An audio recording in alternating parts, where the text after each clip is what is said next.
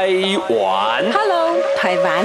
嚟朗声教会你吧，各位。Welcome in Taiwan，台湾。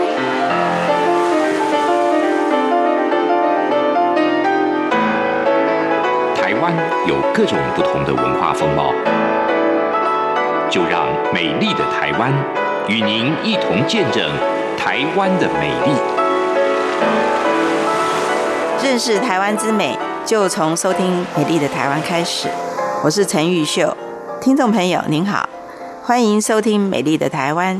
在这个节目里，我们会透过不同来宾的空中对谈，还有其他有意思的小单元，和您一起分享台湾的美丽以及魅力。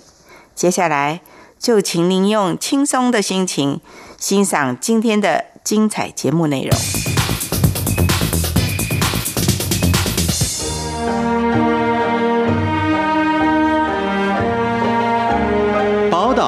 会客室，我是陈玉秀。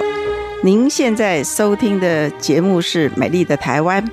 这个节目在每个周末的时候，在中央广播电台台湾之音与您分享台湾的美丽。我们今天的宝岛会客室邀请到国立清华大学特聘研究讲座兼人类学研究所所长张振华教授。张教授。考古学者，美国哈佛大学人类学及东亚语言及文明联合课程博士，曾任中央研究院历史语言研究所特聘研究员，并在国立清华大学、国立台湾大学及国立政治大学等校担任教职，现为国立清华大学特聘研究讲座兼人类学研究所所长。中央研究院历史语言研究所通信研究员张教授，主要研究兴趣是台湾、华南与东南亚等地区的考古学研究。研究的课题包括区域文化互动与变迁、聚落形态、社会结构，也热衷于将考古学应用于社会服务。曾于二零零二年到二零零六年。担任国立台湾史前文化博物馆馆长，并经常协助政府执行文化资产保存的工作。目前，张教授除了主持台南科学园区抢救考古及台东八仙洞遗址考古调查研究两项重大的考古研究计划之外，并从二零零六年开始接受文化部文化资产局的委托。领导中央研究院的水下考古团队，执行台湾周边海域文化资产普查与研究工作。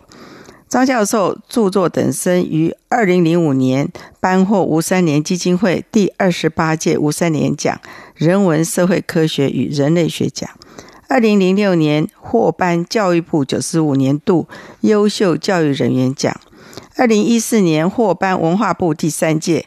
国家文化资产保存奖保存贡献类，并当选为中央研究院第三十届院士。今天我们非常荣幸再度邀请到张振华教授来到现场，请他和听众朋友们分享多年来对于台湾史前文化、水下考古、海域遗址的研究与推广教育工作，以及对于台湾海洋精神与文化的看法。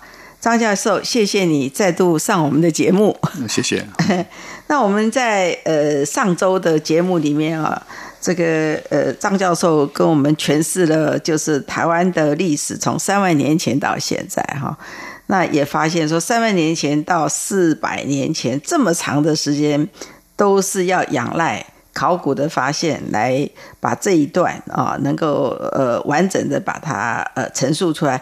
那呃，在上次教授有讲，就是说一万五千年到六千年前。这一段的东西还不是很多，我们目前没有发现，没有发现，对。对，嗯、对，所以这也是一个问号，对，一个问号，对对 对，所以考古学还有很多要探索的。嘿嘿，那我、呃、我们今天呢，想要请教授跟我们分享一下，就是水下考古。是。哦，水下考古这个好像非常的新哦。我记得我在担任文件会主委的时候，在澎湖就是发现。那个水下的有古堡还是什么？然后那时候我有邀请法国跟西班牙的专家来哈。那呃之后，当我离开那个位置，就对于他来了以后做了些什么，以及呃从应该是从二零零四到今年，就是已经有十五年的时间，我相信已经有很多的收获了哈。那张教授都有参与这些工作，要不要跟我们分享一下？就是说台湾为什么会？发现呃，这个水下考古哈，我现在也记不起我呃那时候担任文建会主委是怎么样开始的，但是我就记得我有这个主持这样的一个开幕了。是是是。呃，这个其实呃，我们台湾呃周边都是海嘛，哈。对。其实海里面过去呃，在海上面来来往往的这些人类的活动，其实的确是留下了非常多的这些文化的遗留啊，沉船啊，嗯、还有这个海水面的变化，有一些过去的村落被淹没在水里面了啊。哦。啊，像是过去在呃在澎湖的海域有个叫湖景沉城，哦、湖景沉城啊，哦、沉下去的、呃、在水下的呃，看起来像一个城一样的，所以这一直是一个传说。说啊，所以很多潜水人员都是想要去探究啊啊，怎么会有地下有一个城这样子啊？当然，现在这个现在这个看起来，它应该可能呃不是一个人为的，它是一个自然的一个岩脉啊，一个岩脉啊。呃，但是呃，台湾的水下考古大概可以从民国呃八十四年，就一九九五就那个时候啊，民国八八十四年到八九年的时候，是国立历史博物馆。他做这个澎湖，因为有一个潜水员叫黄家进，嗯，呃，他是长期在海里面去捞龙虾、捕鱼的啊，所以他经常会在潜水会碰到一些海中的沉船啊，那么所以呃，他把他的发现呢，他就向教育部。来报告啊！后来教育部就责成这个历史博物馆来做了一些调查啊，所以那个后来就发现了所谓将军一号的这个沉船的这个发现啊。那么，但很可惜的，这个历史博物馆的工作呃做了三年之后就停止了，就没有没有进行了，没有进行啊。所以，但是可是在国际上面的话，呃，正有一个新的风潮出现，就是保护水下遗产的风潮啊。所以，这个从二零零一。一年，联合国的教科文组织就公布了一个叫做《保护水下文化遗产公约》啊。那这个公约呢，就是呼吁全世界的各个国家共同来保护我们的水下的文化遗产啊。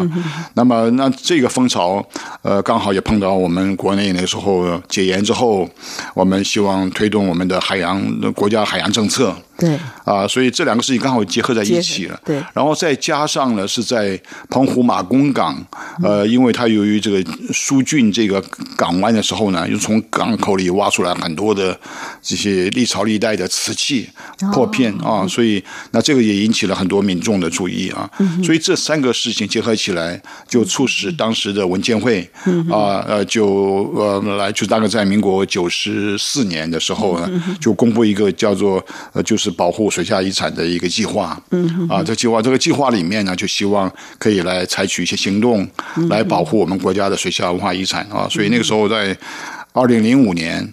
那个时候呢，就委托呃我来带领这个中研院的水下考古队啊，嗯、来执行这个呃我们国家水域的文化水下文化资产的调查，一直到现在大概是十一二年了哈，嗯、还是继续。啊，继续还在继续，那这是一个是一个蛮重要的一个事情啊，所以这几年我们也有非常好的一些成果出来这样子啊，嗯、那么现在呃就希望这个工作可以继续的可以延续下去这样子。嗯、那请问刚才。教授有讲说有那个海底的沉沉没的这个城市，但不是跟邦贝城一样吗？哦，那邦贝城是地震吧？那这个城，呃，我们没有办法去把它的故事找出来啊。对，那那个。对，那个庞佩，意大利的那个那边，他们就由于地震，有的城市会陷落在陷落在，像这个埃及的那个亚历山大港，它也是一样，在那个过去那个埃及女艳后卡利亚帕特拉的那个时候呢，也有它的一部分的土地陷落在海里去了。但是澎湖的湖景城城的这个目前大概一基本上面呃还是可能是一个自然的一个东西，因为并没有相应的发现的一些人为的一些，所以看起来像一个城市。像一个城长的一个城一样，城墙一样啊。但是事实上，现在做呃下去观察之后，大概应基本上还不是一个。那么另外就是台湾。呃，大概在呃呃，从很多的考古证据看起来，大概也不像有这个地层陷落的哦这样一种状况啊状况，呃，所以。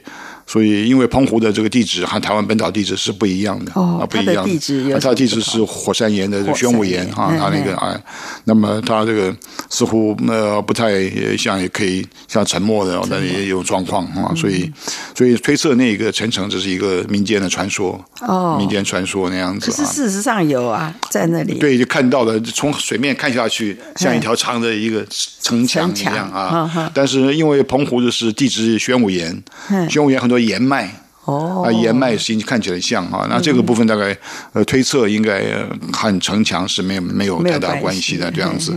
呃，另外在像在澎湖的这个东极岛和西极岛这边，呃，潜水人员也发现了一些类似于村落城墙的这种遗迹哈。那么那这方面呢，像在琉球。呃，像那个云南国岛的那个那边呢，也有所谓母大陆的那种古代古代文明的那种还发现，但是那些事实上现在目前都没办法证明是人为的这样子。嗯，那呃，你们已经工作了十几年，有发现什么新的东西有没有？其实都是新的，因为以前台湾没有地 下考古。对对对。对。啊，这个呃呃，我们其实呃目前呃发现大主要的还是沉船，沉船啊、呃、还是沉船。哦、我们发现了大概呃这个目标沉船目标物大概现在有两两百多多个目标物，目标物对。嗯。但因为我们沉船的发现以后要经过一个呃很严谨的一个步骤，嗯，我们发现是一个目标物，嗯、然后第二步我们要去验证它。它是不是沉船或者什么东西啊？然后第三步就是要去辨识它，到底如果是沉船，是哪一条沉船？它的名字是什么？年代是什么啊？对。那现在我们的经过辨识，确实是属于历史沉船的，有八十几条沉船啊。那么另外经过辨识，确知道它的年代名字，到现在有十八条。哦。啊，所以那这些沉船最早的可以大概可以到宋代，然后有清代。然后有这个啊，有十九世纪的，然后在二十世纪初期的，呃，各不同时代的啊，这些沉船那样子，嗯。那这些沉船会沉，是不是因为台台风或者是黑水沟等等？这个不知道哈。对，因为这主要是因为台湾的这个海域啊。它是在古代的海洋的航行的路线上面，是一个非常关键性的一路线。嗯，像从东亚大陆，从北方，从日本华北要往南走，要经过这个这个台湾海域嘛，对不对啊？那么那里有西方人要到东东方来，也是要经过这个海域，所以它是一个非常所谓战略性的一个海域啊。那所以因此会有很多的来来往往的这个各不同时代的沉船。但是另外一方面，台湾的海域也是一个非常险恶的。嗯，一个海域啊，像特别澎湖海域啊，海里面太多太多的暗礁哦，因为它是因为它的那个组成，对对，这个暗礁，很多暗礁很容易船就触礁就沉没。那另外台湾呢，这个台风很多，嗯，对，所以台风也造成了很多的海难啊。那另外一方面，台湾的海域有很多战争。啊，你看，从这个清朝末末年甲午战争以来，嗯、呃，和西方的像法国中法战争，这个荷兰人啊，对，那经常有很多的海战，还有另外还有海盗。啊，像像这个郑芝龙啊，一些海盗日本海盗啊，很多海盗的战争这样子，所以这些也造成了很多的这些呃这些沉船啊。所以台湾海域其实有非常丰富的呃这些声音，只要经过一个很有系统的调查的话，其实慢慢的就可以发现出来这样子。嗯，那你们这些沉船是一艘一艘发现的？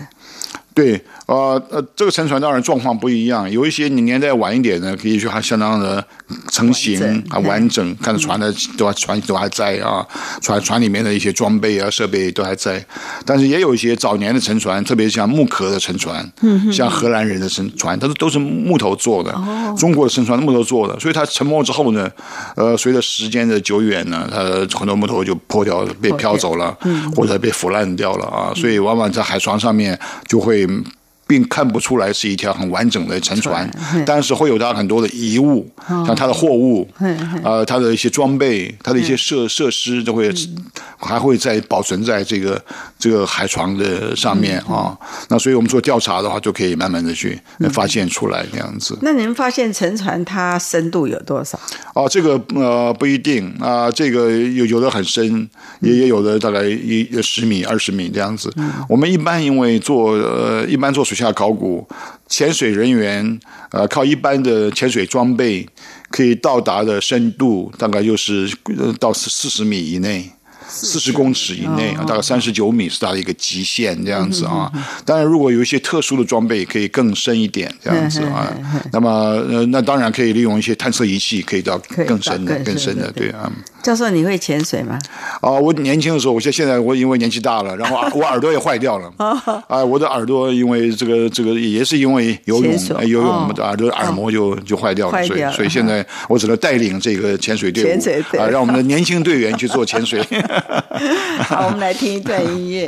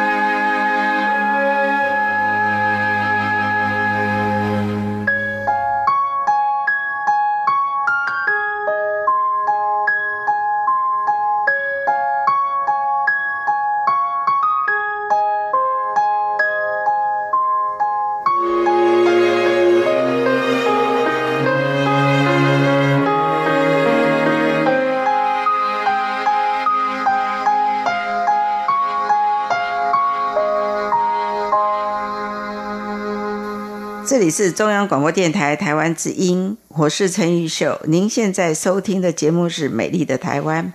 今天宝岛会客室，我们再度邀请到国立清华大学特聘研究讲座兼人类学研究所所长张振华教授。教授，那个水下的考古，相较于陆上的考古，最大的困难跟挑战是什么？哦，对，那个。陆上考古当然在陆地上面嘛，啊、呃，那那比较相对于比较呃 easy 比较容易啊，因为它它可以水下是因为它在环境是在水里工作，嗯、所以它受到很多的限制啊，像这个水的能见度，嗯啊，这个水流的这个这个这个急或者缓啊，嗯、那么水里的一些生物，嗯。啊，那这方面都会受到一些呃一些限制。另外使用的装备也不一样，嗯，像我们在陆地考古考古学家就有一把铲子。就可以挖了，挖泥 挖泥土嘛，对不对？但水下你不能用铲子，啊，它是要用所谓这个抽沙机，抽沙机，它用抽沙的方式把海泥或者抽沙抽起来，因为你否则在海里用铲子一挖，海水全部就浑浑掉了，啊，就浑掉了，你什么也看不见，看不见啊，所以这个工具也不一样啊，那么。呃，所以这个这个两个虽然都是考古学，嗯，但是它所存在的环境不一样，嗯，它所使用的一部分工具，呃，也不一样，那样子。嗯，那海域遗址要怎么保存呢？啊，这个是一个很大的一个问题。现在目前根据我们的呃新颁布的这个水下文化资产保存法，嗯，那么我们会有两个保存的这个方法，嗯，一个就是列册，嗯，第二个就是划保护区，啊，哦。所谓列册，就是我们政府呃登记有案，嗯，那政府有责任要利用这些像海巡呐、啊，利用这些呃监管呐、来避免有人进去破坏，嗯嗯。那么保护区是把整个一个范围把它保护起来，嗯，呃，做了更多的一些条件的限制，嗯，啊，就是说你不可以在那边炸鱼啦，嗯，不可以在那边做军事演习啦，啊，甚而不可以在那边潜水。啊，那这个就更更缜密的一个、更严密的一个保护啊，一个保护。那这个是一个，但是当然，实际上虽然法这样规定，但是的确还是有它实际的困难啊。因为茫茫大海，哪里划线？对，划线，这人家谁也不知道，渔民过来他也不知道，对不对啊？对。那么，那么你如果你做了一些标示，反而。就变成此地无银三百两，会更吸引一些来盗盗采的人，他会来盗采。所以事实上，呃，虽然理想上是有这些法律的措施，呃，但是事实上，呃，实际保护起来的确是非常困难。啊，并不是光在台湾，在全世界也都是一样啊，都是怎么去能够发挥保护的效果啊？所以最后大家发现，最好的保护效果是教育。啊，就是说你可以让大家知道珍珍珍惜它。对，爱护它，然后每一个共同，每个人当做警察，嗯嗯，那就大家共同来来来监视来看，嗯、那就不会产生这些所谓呃盗挖、盗采、盗呃或者盗捞的，嗯，呃这种行为出现这样子，所以这个最好的保护措施就是教育推广这样子。嗯，嗯。那那些船，你说有两百多艘船，有的可能不完全，嗯嗯，他们是还存在海底，还是有把它捞上来？呃，这个有一部分是其实过去，因为台湾有非常多的潜水人员，嗯，很多渔民的这个捕鱼的方式用这个底拖网啊，有一些的的确是被过去被盗采了、盗捞了、破坏了。像这个，其实台湾过去有很多潜水人员家里面都有很多瓷器，哦，这还捞起来很多瓷器啊。像有一位潜水人员，他是几百件瓷器啊，他说要这样子啊，啊，后来他有呃就。捐出去了啊！我、嗯、那么也有人就当当做卖当买卖啊卖，所以像在有一个网站，呃，就是叫台湾海峡的这个捞宝网哦。啊，就是专门有这个人捞的，专门在网上拍卖的啊这样子，所以这个的确是呃很多水下文化资产的确是面临的这些。盗采、盗捞的这个危险那样子。嗯，那现在世界各国都有水下考古这一这一门项目，那全世界也做的最好的是哪一个国家？啊，现在大概呃，目前水下最发达的哈，考古最发达的像法国，嗯，呃，它是非常先进，它有一个专业的一个水下考古中心，对啊。那么像这澳洲。嗯，也非常的发达啊，也非常发达。它最有名的是一个西澳博物馆啊，嗯，他做了很多的它不只是国内，它也在国际上面，它做了负担很多的哈。嗯，那英英国也是非常发达啊，发达，嗯、美国也相当发达那样子啊。那么在呃在东亚方面的话，当然我们台湾这些年是呃急起直追了哈。我们、嗯、我们起步是比较晚的哈，但是我们也希望可以呃这个因为永远不嫌晚，只要一开始就不嫌晚这样子是嗯。那请问就是说，在我们发现很多是在澎湖附近的水域嘛？那在台湾海峡这一方面有没有呢？啊、呃，我想台湾也非常多，嗯、但是现在呃是两个因素影响，因为台湾海峡有的海海域深度可以到六十到九十米。哦。啊，那么这些深度，目前我们的人还没办法，没办没办法啊。嗯、呃，另外一方面也受到一些当前目当前的政治情势的影响，影响啊，有海峡中线的这个问题啊。嗯、所以，那么特别是比较敏感的这个，那我们还是不方便去做这方面的调查研究哈。那么，另外就是我们我们其实也不止台湾海峡，我们在东沙，嗯，我们也做也做调查啊，在绿岛。呃，在东海岸也做了很多的调查，这样子都发现了一些像这样的东沙，不现在要开放作为观光嘛啊，其实这海域里面有非常多的这些沉船，这样子啊，非常多的沉船。那么，假如好好的规划，将来也许可以，只要只要受到好好的保护的话，可以作为一个非常好的一个观光点，这样子。嗯嗯。那台湾四周都是海，那有。水水下资产的最多的，当然刚刚有讲到澎湖，都是一些岛屿。嗯嗯、那我们的东海岸跟西海岸，或者是在北部也有吗？啊，东海岸当然也有了，有，但是东海岸是蛮困难的啊。东海岸因为它海域太深了，哦、啊，它的就它这个离开岸边几大概几公里之外啊，嗯、就就会骤降到一千公尺。哦，那个那个海域是非常非常的深，这样的，那个大概不太不太、呃、不太可能啊。嗯、你可以也许做一些利用科学仪器呢，做一些探测，但是你要去做实际做水下考古，大概。大概还非常困难，这样子非常困难。但是我们在绿岛的啊周边海域，我们还是有发现，呃，我们还发现一条叫做绿岛一号，哦，啊，大概是一条大概十九世纪中叶的一条西方的沉船啊，也许是西班牙，或者是荷兰的一条一条沉船啊，里面有非常多的文物，我们也做了一部分的采集，那样子。嗯嗯嗯。那像像呃，如果是这样子的话，其实水下考古它是非常困难的。你要看那个情况。那例如这个这个，刚刚讲说东岸过了呃其实很近，它马上就骤降一千公尺。那它是我们永远不知道海底有多深哈。呃，对，现在到东海最深的可以到个像呃像那个琉球的那个海沟，可以到两两千公尺以上的这个深度啊，非常非常深的那样子哈。那个，所以像我们的有时候飞机呃空难掉下去以后，根本就就捞不到。不像我们的前一阵子在苏花公路不是有。有巴士被那个土石流冲下去吗？倒下去到现在为止还找不到，找不到，因为它很深，它会被海流已经带到很深的地方去了，这样子。对。那像我们的仪器可能也还不够。仪器是可以，可以，呃，可以。现在有一些科学仪器、探测仪器，的确是可以看到啊。但但是当然越深，它受到很多的限制，这样子。对。所以越就是要要捞的时候很难捞哈。那我们没有把某一些呃找到的沉船。把它放在博物馆嘛，因为呃，有些可能已经被破坏了，如果还放在那，它不是越来越糟糕吗？嗯，现在这个现在在根据联合国的公约的一个概念，就这些的沉船，尽可能的是不去捞动它，就原地保存、哦、啊。为什么呢？因为这是就很多考量，因为你一个沉船要把它捞起来的话。一方面要需要的费用非常大，嗯哼，啊，一般的国家是很难负担得起的这样子哈，啊，要那另外一个就是你保存起来的话。保存更困难，啊，这些海底环境里面保存的，不管是它的船船体也好，文物也好，你要放在陆地上保存，这个所花费的精力时间是更困难这样子。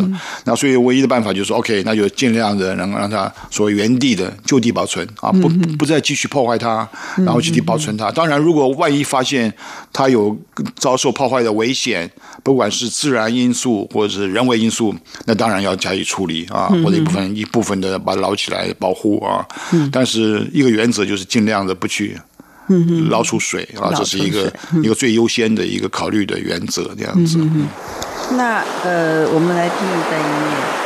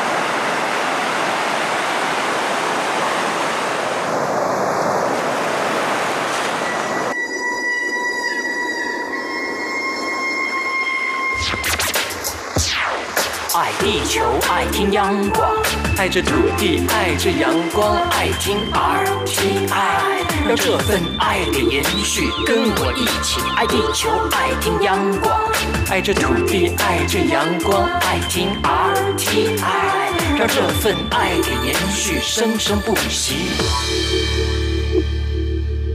这里是中央广播电台台湾之音，我是陈玉秀。您现在收听的节目是《美丽的台湾》。今天宝岛会客室，我们非常荣幸再度邀请到国立清华大学特聘研究讲座兼人类学研究所所长张振华教授。张教授，我们刚讲到，就是说就地保存的话，就是一般人就看不到了，所以他还是必须靠这个那个纪录片或者什么。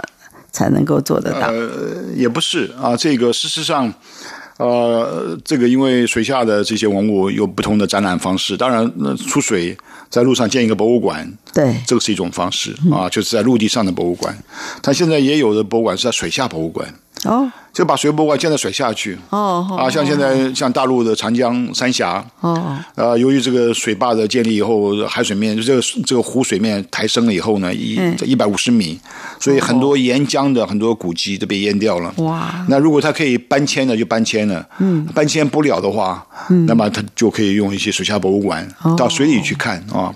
那么这个它有一个就是在那个四川的涪陵县呢，有一个长江沿岸的一个盐刻。嗯，就过去呃很多石头，那么当这个水面降低的时候呢，很多诗人墨客上去、哦、去去题字题诗这样子，那个都刻在石头上面。嗯，但这个岩石当初在做抢救的时候就搬不走，太大了，整片的岩石啊，最后他们就建立一个水下博物馆，嗯，就是说从陆地上面透过一个通道。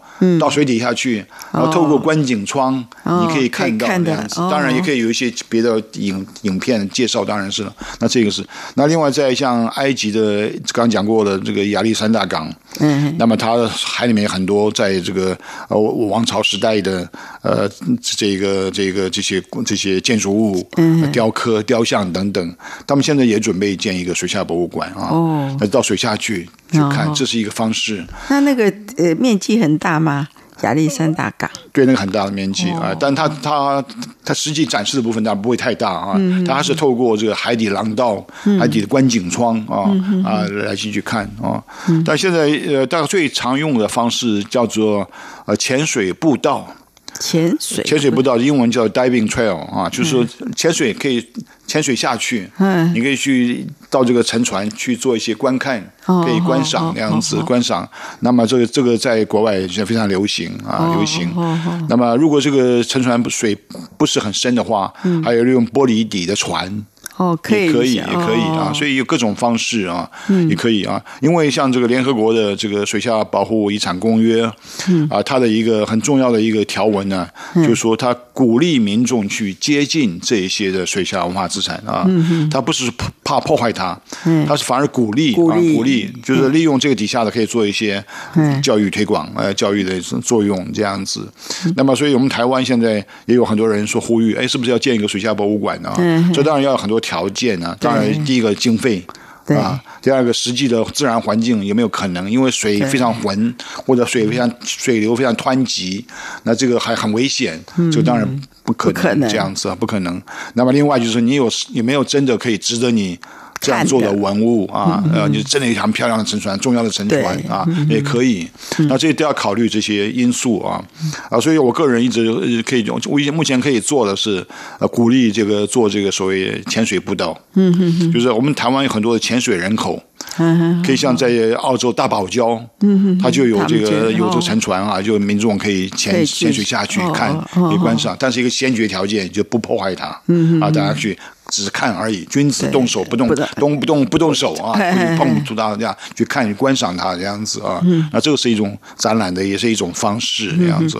所以呢，这方面，当然我们台湾要根据呃可能的条件，我们再规划我们要看到我们发现的东西，对对对，多还是少。啊、如果如果真的还有着什么价值，呃，就考虑到评估到底需要出水呢，嗯、还是现地展览呢？这都是一些要经过很审慎的评估这样子。对，这就有点像史前博物馆、十三行博物馆，对对都是因为发掘某一些东西，对对对，然后经过时间累积研究、嗯、评估，后来才会有博物馆。对，所以这个水下博物馆是可以期待的，就要看你们的工作 进度，看你们的成果。对对对。那呃，以台湾的学生的这个情况来讲，学习考古学的人是增加还是减少？其实呃，我今天早上我给我们朋友讲，因为前几天我们学校里正在呃办呃研究生的这个招生，那么招生我们有笔试，还有面试啊。那么我们笔试录取一些，然后有一些面试啊。面试的发现好多都对考古有兴趣呢。哦。啊，我们是人类学研究所，我们可以选择念文化人类学，念社会人类学，也可以念考古学。啊，考古学里面有陆地考古、水下考古。发现有好多位对水下考古有兴趣啊。哦。啊，他们都都有的甚而有本来念别的学科的啊，他也说要改变志向，要来念这个。其实这个是蛮吸引人的哈。嗯。尤其现在的现现在的年轻人其实他比较和过去的人不太一样，还是积极于这些生活啊。嗯，现在的年轻人大概比较偏向于我的兴趣，嗯，我的偏好，好奇，好奇。他他宁可满足满足他自己的学习的兴趣啊，嗯，他不会就受制于一些其他条件的一些限制那样子啊。所以我这方面大概有一点改变，其实有点改变。对，那呃，学习完以后，他的出路多还是少？其实这个很难讲啊，这个任何行行道道，只要你学得好，总会有出路。嗯，啊，你你这个行行出状元嘛，啊，像常常开玩笑讲，你学自然科学。未必好找工作，嗯，啊，现在是很非常流行的所谓生计这种科学，其实不一定，不一定。啊。这个你学电脑啊，其实人太多了，嗯，反而考古的很缺人。现在，嗯哼，呃，我们很多工作是找不到人。啊，呃，因为这个我们这个这个需要一些好的训练的一些学生，却呃呃很难去补足上来啊，所以我们很难讲说这个出路到底怎么样。但是一个先决条件是真的，你要去学得好。嗯啊，你学得好，永远不会不愁不愁出路，这样就是任何行业都一样。对对对，努力，你只要努力，就不会不会没没没没有出路。对，不过考古要田野调查，这个体力还是不一样。所以我说要有兴趣嘛，哈，嗯，对，兴趣，你你要去体力，当然另外一方面，这个一体两面嘛，一方面需要体力，一方面锻炼身体，锻炼身体。对啊，对对。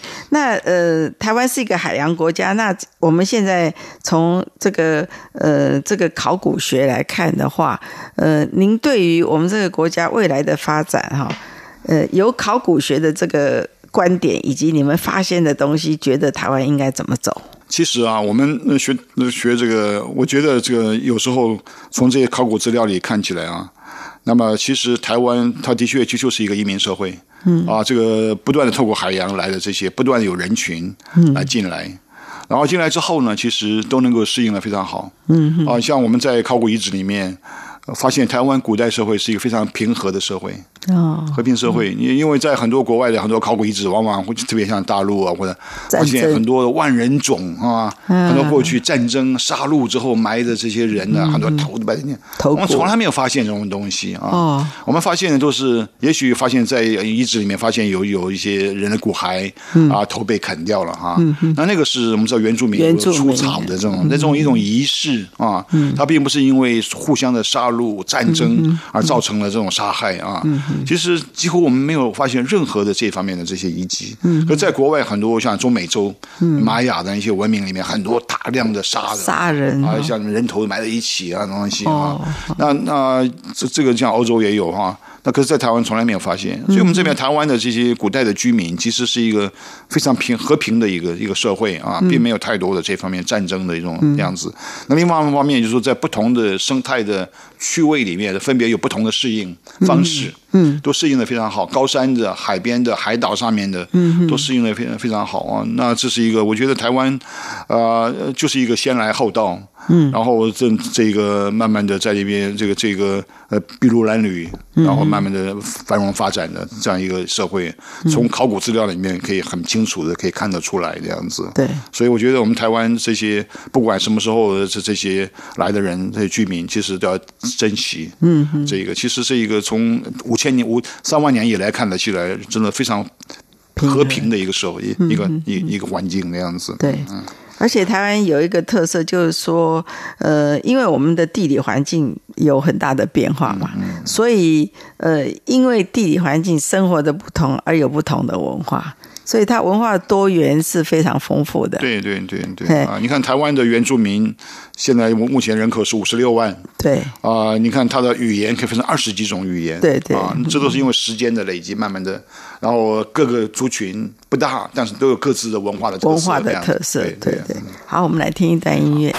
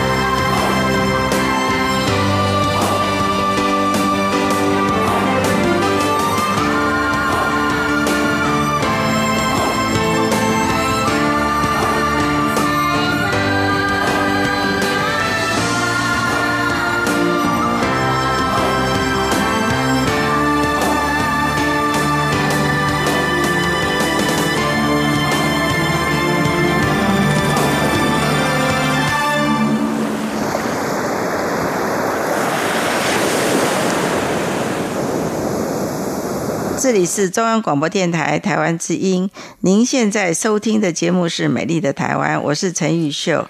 今天我们非常荣幸再度邀请到国立清华大学特聘研究讲座兼人类学研究所所长。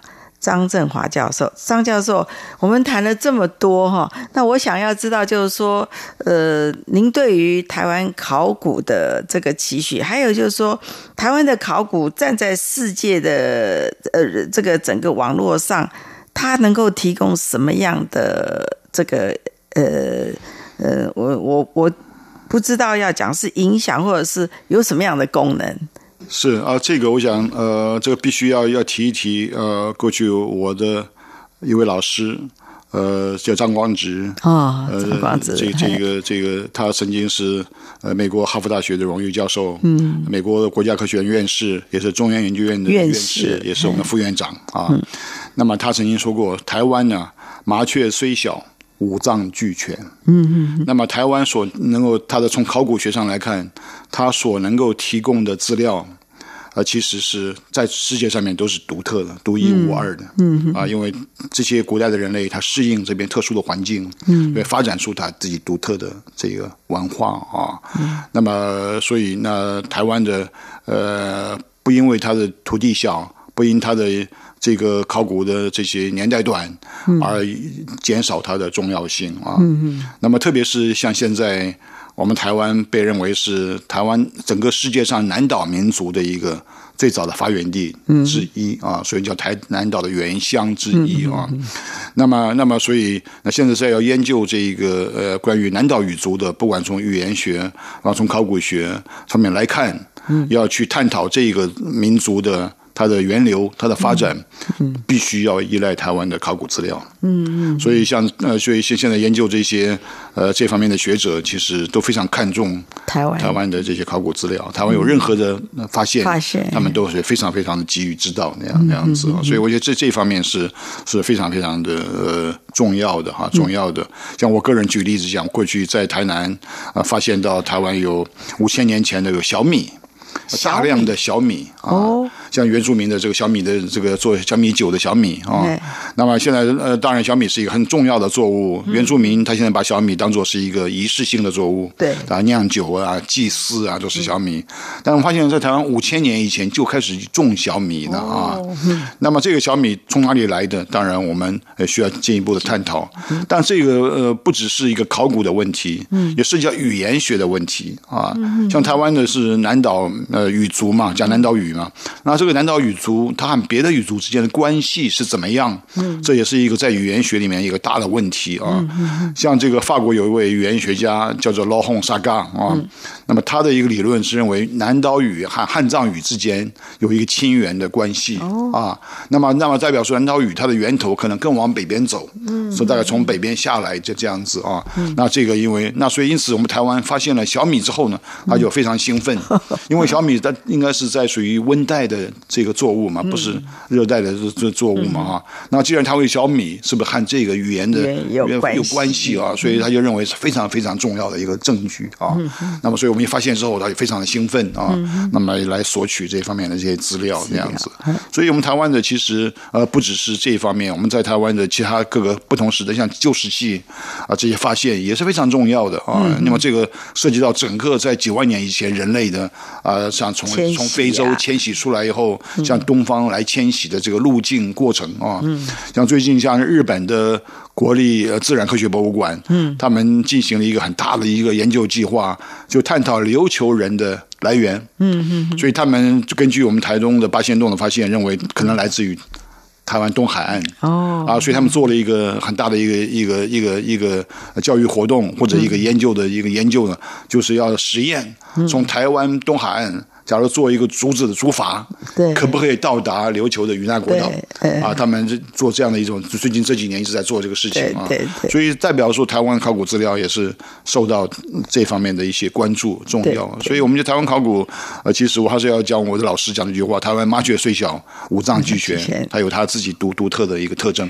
这样子。对，所以它在整个世界的文明史上是非常重要的。它仍然占领它一一个角色那样子。对，嗯。非常谢谢张教授这两个。新奇，跟我们分享他呃一生的经验，有趣的经验哈。谢谢，谢谢，谢谢大家。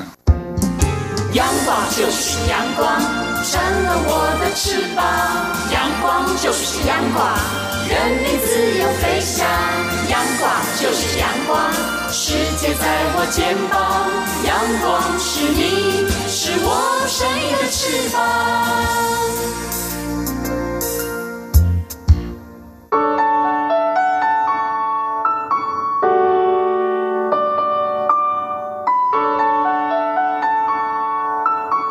美丽的台湾与您分享台湾的美丽，我是陈玉秀。